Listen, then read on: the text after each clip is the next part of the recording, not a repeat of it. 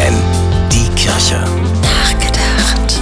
Die einen streiten wegen jeder Kleinigkeit, andere haben Geheimsprachen, die sonst keiner kennt. Viele verstehen sich ohne Worte. Manche trennen mehrere Jahre, andere nur eins. Geschwister. Die Konstellationen, in denen Kinder groß werden, sind vielfältig.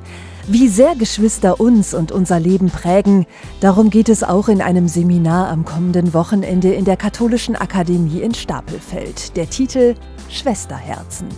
Denn man sucht sich seine Geschwister nicht aus, man wird in eine Familie hineingeboren, man wird zur großen Schwester, zum Sandwichkind oder zum Nesthäkchen, ohne daran etwas ändern zu können.